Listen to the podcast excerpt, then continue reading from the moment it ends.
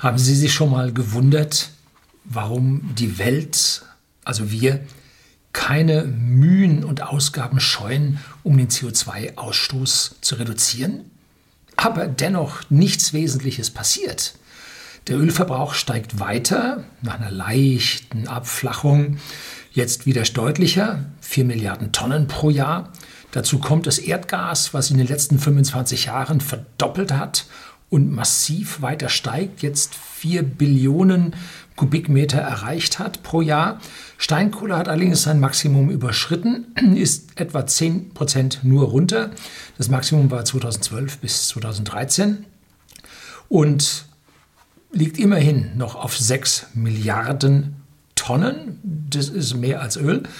Und Braunkohle kommt noch dazu mit einer Milliarde Tonnen und das ist halbwegs stabil und schwankt so vor sich hin. Ja, warum tut sich nichts? Dafür gibt es einen Grund. Physik, Wirtschaftswissenschaften. Ja, gut.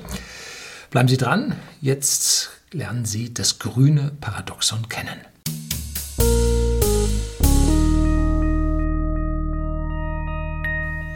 Guten Abend und herzlich willkommen im Unternehmerblog, kurz Unterblog genannt. Begleiten Sie mich auf meinem Lebensweg und lernen Sie die Geheimnisse der Gesellschaft und Wirtschaft kennen, die von Politik und Medien gerne verschwiegen werden. Und heute kommt so ein totales Geheimnis, was nicht mal verschwiegen wird, was nicht mal verstanden wird, noch nicht mal ansatzweise. Ja, es gibt einen einzigen Rufer in der Wüste, das ist Professor Sinn, der mit seinem volkswirtschaftlichen Wissen das mal rausgearbeitet hat. Äh, ja, grüne Politiker, grüne Literaten wie Robert Habeck, Robert und ja, koboldreiche Politikerinnen, die Frau Baerbock, können das sowieso nicht verstehen, haben die nie gelernt, haben die auch nicht das Bedürfnis zu lernen. Da geht es mehr um ja eine Klimareligion, die hier verfolgt wird. Da denkt man doch dann lieber auf Seiten der Grünen über chinesische Politik, Wirtschaftssysteme nach, weil die Demokratie zu langsam für das Klima ist. Ja, bleibt einem nur das Kopfschütteln und dieses Unwissen von führenden Politikern ist also nun überhaupt nicht hilfreich. Jetzt fangen wir mal an und schauen uns die Sache mal aus Sicht einer Whiskyflasche an. Mache ich hier gerne, weil wir von whisky.de versenden hochwertige Whiskys an den privaten Endkunden in Deutschland und neuerdings auch nach Österreich. Und so eine Whiskyflasche lässt sich wunderbar als, ja, als Beispiel nehmen. Tja, Whisky ist, eine kleine Abschweifung, ein weitgehend CO2-neutrales Produkt, nachwachsende Gerste. Ähm, und mittlerweile erzeugen mehr und mehr Brennereien die entsprechenden Energien, die für die Destillation erforderlich sind, aus ja, dem Verwerten, Schrägstrich Verbrennen der Überbleibsel bei der Produktion Schalen von der Gerste, Trebe und so. Das in Biokraftwerken gibt es mittlerweile schon etliche oben in Schottland. Ja, bloß nicht abschweifen. Unser Whisky-Markt ist kleinteilig und durch und durch von Wettbewerb durchsetzt. Das ist wichtig. Wettbewerb bringt dem Kunden den minimalen Preis. Kein Mietdeckel oder so. Nein, kein Maximalpreis, den man irgendwo festlegt, ähm, sondern Wettbewerb führt zum minimalen Preis, weil die beste, das beste Produkt, aber auch die kostengünstigste Herstellung das entsprechend den Markt bedient und wer nicht so viel Wert auf ein gutes Produkt legt, der nimmt halt einen günstigeren Preis und nimmt die Massenware und wer Wert auf ein hochwertiges Produkt legt, zahlt da ein bisschen mehr.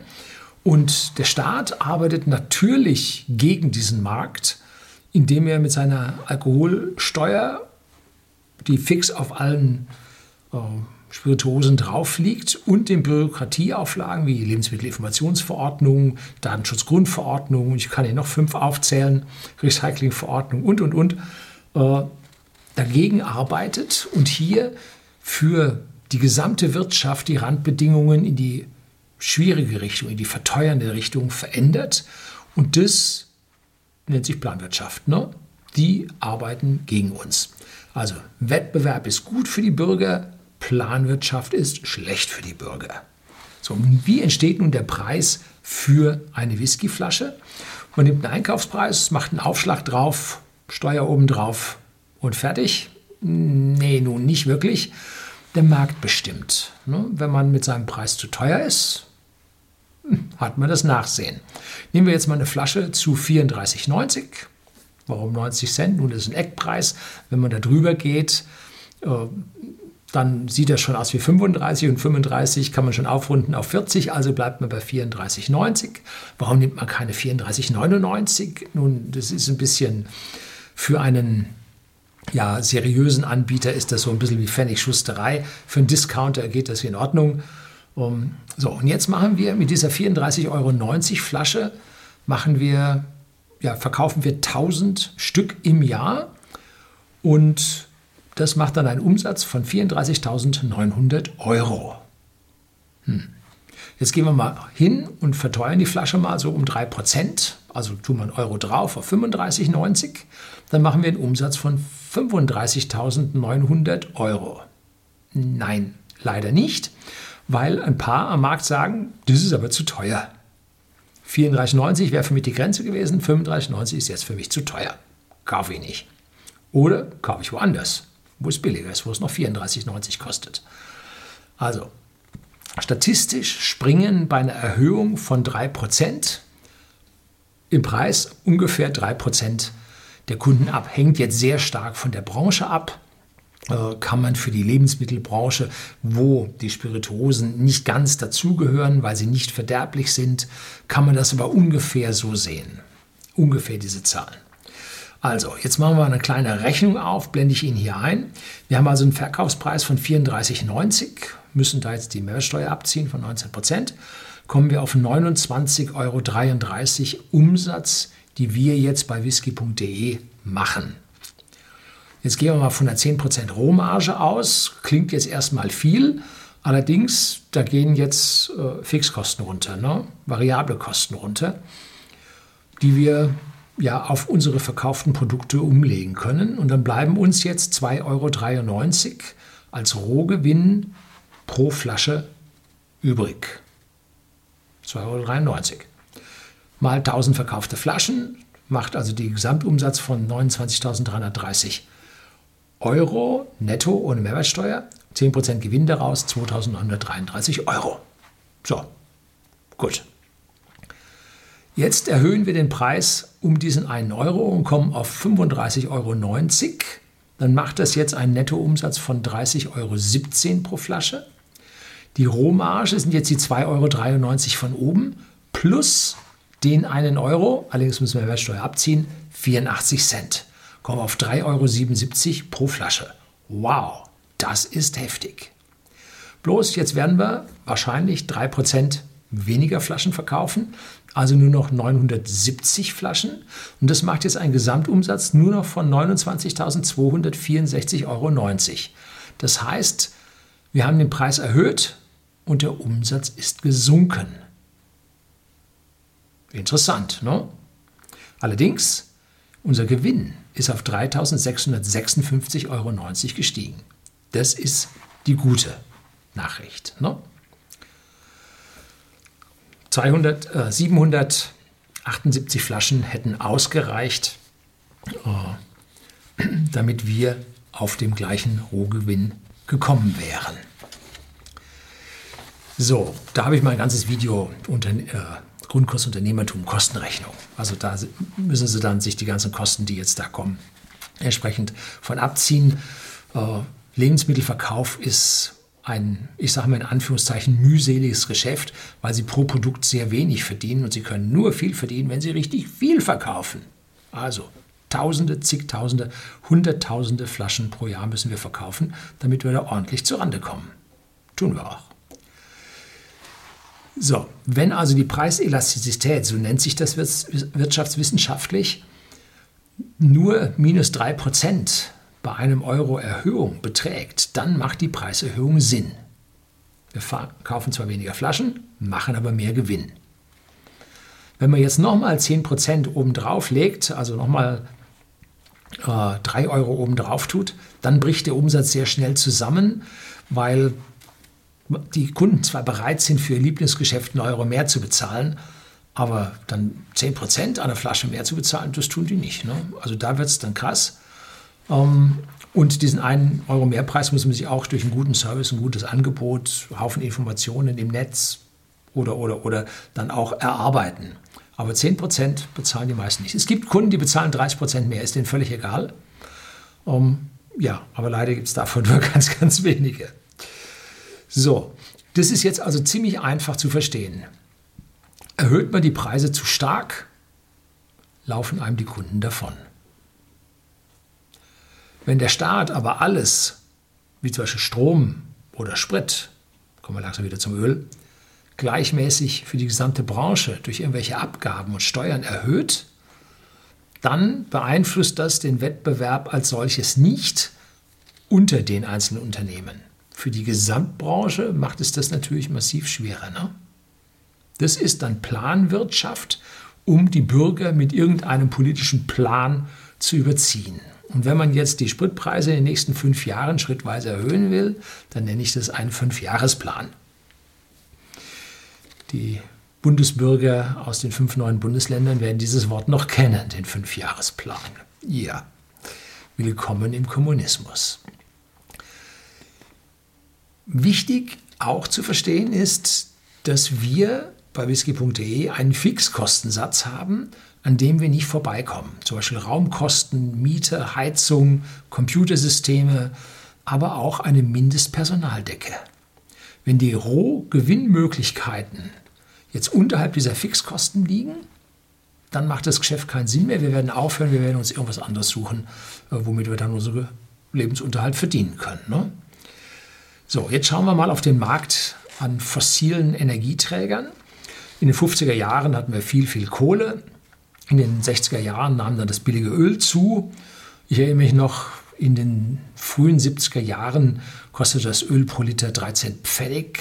Das sind 6,6 Cent nach heutigem Euro pro Liter Heizöl. Das war billig.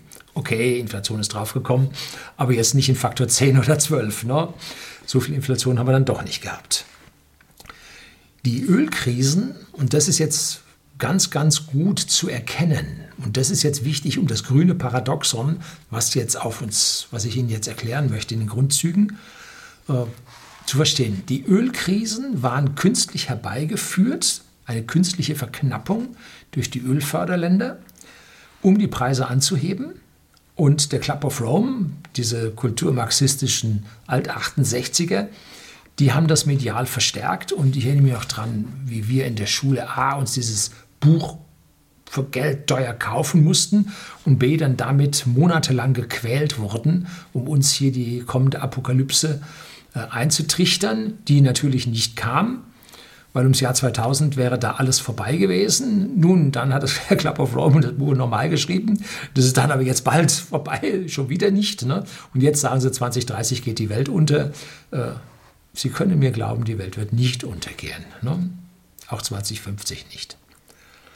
So, um danach die Preise hochzuhalten, bildete sich die OPEC.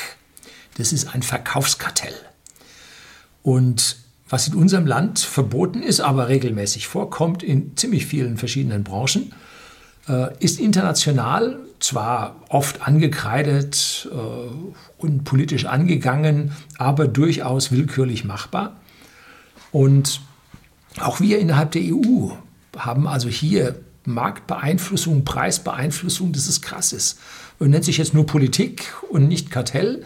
Zum Beispiel wurde für unsere Photovoltaik das Watt Peak, was wir also mit diesen Modulen auf dem Dach bei uns äh, installieren, mit einem politischen Mindestpreis versehen, damit Photovoltaik nicht zu billig wird, nicht zu viel Konkurrenz macht.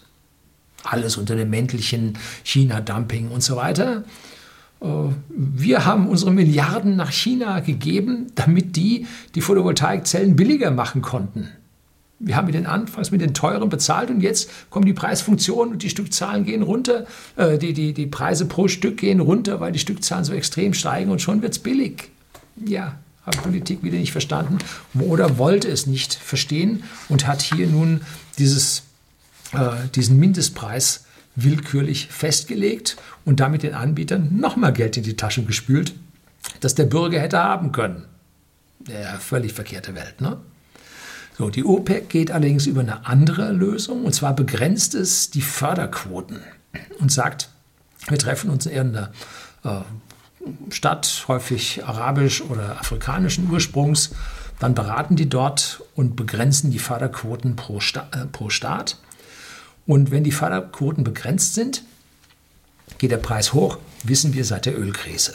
Also das Anbieterkartell der OPEC hält das Gut Öl knapp, damit die Preise hoch sind.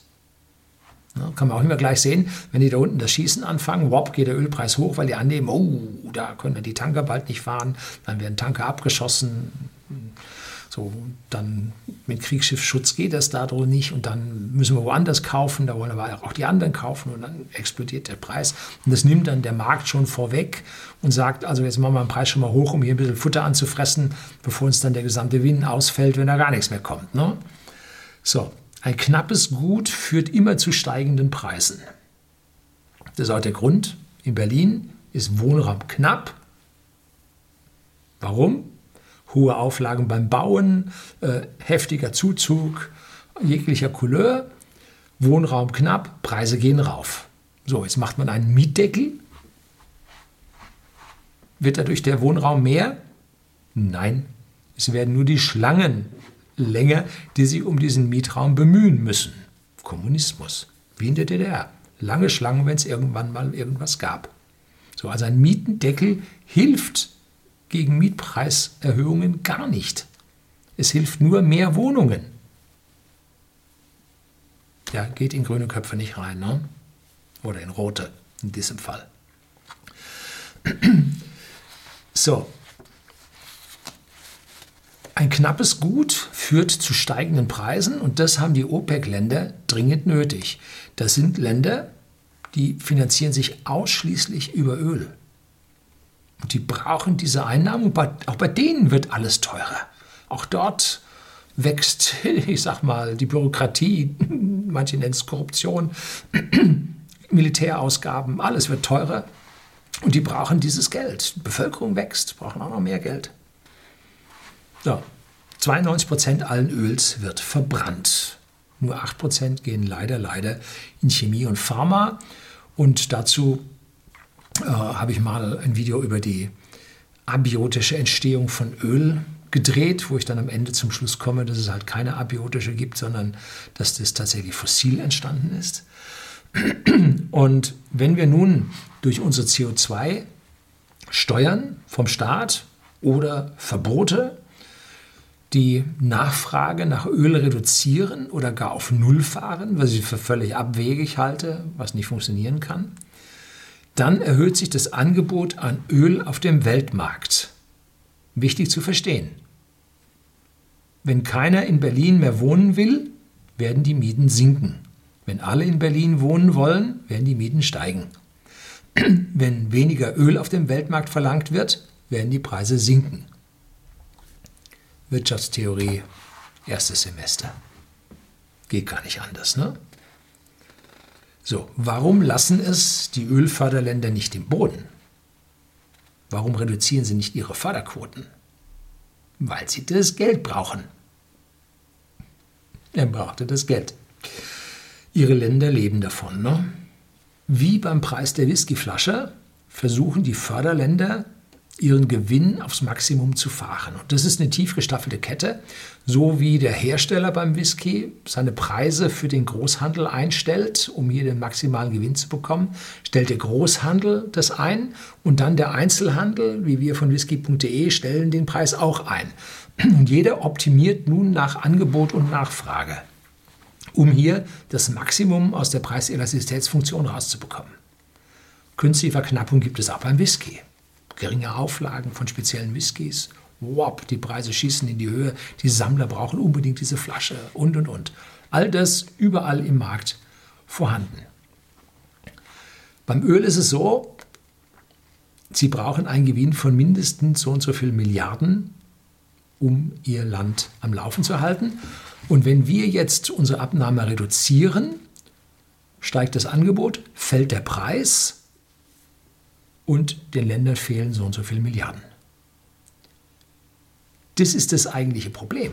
Die können ihre Förderung jetzt nicht runterfahren, weil sie das Geld brauchen. Ganz, ganz wichtig. So, was bedeutet das jetzt für den CO2-Ausstoß der Welt? Wenn wir unseren Öl, Kohle, Gas-Einkauf auf der Welt stoppen, dann wird das Angebot relativ größer, weil wir als Abnehmer ausfallen. Es gibt Überschussmengen und in Folge werden und müssen die Preise für diese Energieträger fallen. Hm? Und wenn die Preise sinken, fallen die Gewinne durch die verbundenen Kosten überproportional. Das heißt, Sie müssen jetzt nicht nur die Ölmenge, äh, sagen wir, diese Umsätze wieder hochbringen, sondern Sie müssen mehr oder dieselbe Ölmenge versuchen zu verkaufen zu niedrigeren Preisen. Sie müssen jetzt noch mehr pumpen und die Preise noch mehr senken, um auf ihre notwendigen Gewinne zu kommen. Das ist ein selbstverstärkender Prozess. Auf diese Gewinne kommt es an. Ne? So, und das ist das grüne Paradoxon. Wir reduzieren unseren CO2-Ausstoß und der CO2-Ausstoß auf der Welt muss steigen, mehr noch als das, was wir gesenkt haben, um das alles zu kompensieren. Und deswegen geht der gesamte Öl-, Kohle-, Gasverbrauch auf der Welt nicht runter, weil die auf das Geld angewiesen sind. So. Und wenn wir es schaffen, auf CO2-freie Energieträger umzustellen, dann wird für den Rest der Welt dieser fossile Energieträger billiger. Und die werden das auch kaufen. Deshalb müssen sich alle zusammensetzen und Limits und so. Haben Sie in Madrid gesehen? Hat es funktioniert? Nee, hat nicht funktioniert. Man hat sich nicht einigen können. Es wird immer nur ein großes Blabla, wir fordern so und so viel 100 Milliarden, äh, wird da gemacht. Aber passieren an der wirklichen Ecke tut nichts, weil die Länder sich freuen, wenn auf einmal Öl wieder billiger wird, weil es auch für ihre Volkswirtschaft günstiger wird. Ja, nur der Deutsche lässt sich mit den steigenden Abgaben hier noch mehr Steuern aus den Rippen schneiden. So, Gibt es eine Lösung? Das ist ja die Frage. Man kann jetzt ja nicht einfach sagen, weiter so, alles egal. Und Sie kennen mich als Elektroautofahrer und als Ressourcenschoner. Mir tut es in der Seele weh, um jede, jedes Barrel Öl, was da gepumpt und anschließend verbrannt wird. Das geht überhaupt nicht. Ne? Ähm, es gibt eine einzige Lösung und das ist technischer Fortschritt zusammen mit Produktionsverbesserungen um die Produktivität zu erhöhen, damit die Welt in Summe mehr Wohlstand aufbaut. Bruttosozialprodukt der Welt wächst, äh, Wohlstand wächst. Früher waren also aberwitzige Milliarden unterhalb der Armutsschwelle. Mittlerweile sind es nur noch 800 so viel Millionen. Also die Welt wird immer reicher. Es entsteht ein, ein mehrere Milliarden schwerer Berg an Weltbürgern, die oberhalb dieses Limits leben. Noch nicht viel, leider viel zu wenig darüber. Ähm, und es entsteht in den großen Staaten wie äh, China, Indien, Indonesien, entsteht eine Mittelschicht, der es schon besser geht und der Gesamtwohlstand der Welt steigt. Auch wenn Ihnen die ganzen rot-grünen Medien das Gegenteil verklickern wollen. Äh, hier habe ich mal ein Video über Droht uns das Chaos, wie entwickelt sich die Welt, über Bevölkerung. Ja, schreibe ich Ihnen unten in die Beschreibung rein. Schauen Sie es mal an. Die Welt wird besser. Also man darf optimistisch in die Welt zuschauen. Man muss also dann mit Handel und mit diesem technischen Fortschritt diese Förderländer in die Lage versetzen, äh, mit anderen Dingen außer Öl Geld zu verdienen. Darum geht es. Man muss den Wohlstand und das Wachstum der Welt vorwärts bringen, damit sie sich von diesem Öl lösen können. Verzicht und Verbote wird niemand annehmen, wird nichts bringen an dieser Stelle. Und eine Einigung mit so und so viel äh, tausend oder zigtausend Teilnehmern in Madrid kannst du gerade in der Pfeife rauchen. wird nicht funktionieren. Solange das unsere klimagläubigen Vorbeter nicht begreifen, wird sich daran nichts ändern. Unsere Friday for Future Kids lernen in der Schule eher das korrekte Gendern, äh, als dass sie sich mit Basic, Basis, Basics von Physik und Wirtschaftstheorien beschäftigen würden. Ne? Finde ich das traurig? Ja, finde ich sehr traurig. Äh, ich glaube zwar nicht an die Schädlichkeit des menschgemachten CO2, aber als Ressourcenschoner, wie gesagt, tut mir jedes Barrel in der Seele weh, was wir aus dem Boden pumpen. Tja, ich bin auch ein unverbesserlicher Optimist. Die Energiepreise auf der Welt bleiben niedrig, wenn wir im Prinzip dafür sorgen, dass es am Rest der Welt ein Überangebot gibt. Und das hilft der Welt, zu einem besseren Ort zu werden. Ich bin mir sicher, dass wir am Ende uns von den fossilen Energieträgern trennen werden und das auch bevor sie zu Ende sind. Denn es wird mehr und mehr gefunden. Es wird zwar schwieriger, äh, sie zu fördern, aber mit dem technischen Fortschritt bleibt der Preis pro geförderten Barrel ungefähr identisch. Ne? Früher haben sich die Ölsende überhaupt nicht rentiert, heute rentieren sie sich äh, auch bei niederen Preisen. Früher war so unter 100 Dollar pro Barrel, konnte man Ölsende nicht ausbeuten.